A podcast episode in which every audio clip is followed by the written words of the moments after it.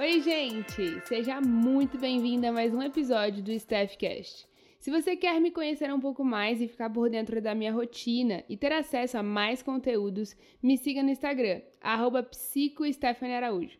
Vai ser um prazer ter você lá comigo. Bom, hoje nós vamos bater um papo sobre o preço da baixa autoestima.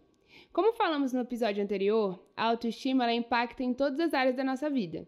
Afinal, como é possível uma pessoa que não se dá valor ter uma vida que de fato seja saudável, né?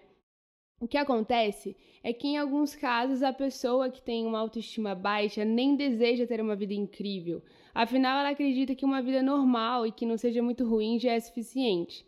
Mas por que, que isso acontece? A autoestima está ligada à autoimagem e ela foi formada pelos reflexos que recebemos ao longo da vida. Então, se ao longo da tua história você foi construindo a ideia de que uma vida que não é ruim, uma vida sem grandes brigas, sem miséria financeira e emocional já é o suficiente, então eu imagino que uma vida incrível não caberia na sua cabeça. E é justamente essa uma das consequências de ter uma autoestima baixa. Você vai se contentar com pouco. Quero destacar que se contentar com pouco não é de forma alguma não ser grato pelo que você já tem, ok? Quem tem uma autoestima baixa tende a engolir muito sapo na vida, porque ao invés de falar o que sente, acaba guardando e engolindo. Quando uma pessoa tem autoestima saudável e sabe o seu valor, ou até mesmo quando não tem, mas ela busca se desenvolver, é, melhorar também, ela fala o que pensa e o que sente. E ao falar, um ponto super importante aqui, ela respeita o outro.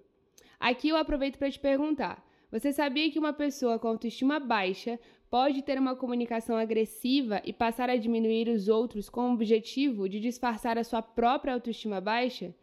Pois é, minha gente. Além disso, a pessoa possivelmente se sente sozinha, sente que nunca é boa o bastante, se sente carente, raramente faz o que gosta, age para agradar os outros e acaba se sentindo inferior perante as outras pessoas. Tem dificuldade de se posicionar, acaba perdendo oportunidades profissionais, tem dificuldade de concentração e baixa produtividade, timidez em excesso, medo de rejeição, falta de confiança em si mesma, dificuldade de reconhecer as suas vitórias e conquistas.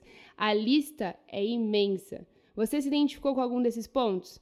Bom, se sim, eu te convido a analisar a sua vida agora, fazendo exercício prático. Escolha três áreas da sua vida que você sabe que, começando uma mudança, vai ter mais orgulho de você e sentirá uma grande diferença. Talvez seja sua saúde, sua vida espiritual, emocional, profissional, não sei, mas comece decidindo uma ação a partir de agora para cada área da sua vida. Se lembre que construir uma autoestima saudável é através de ações diárias. Não é de um dia para o outro que se mudam pensamentos, sentimentos e ações. Então, por isso, respeite o seu processo. Esse é um ponto muito importante, tá?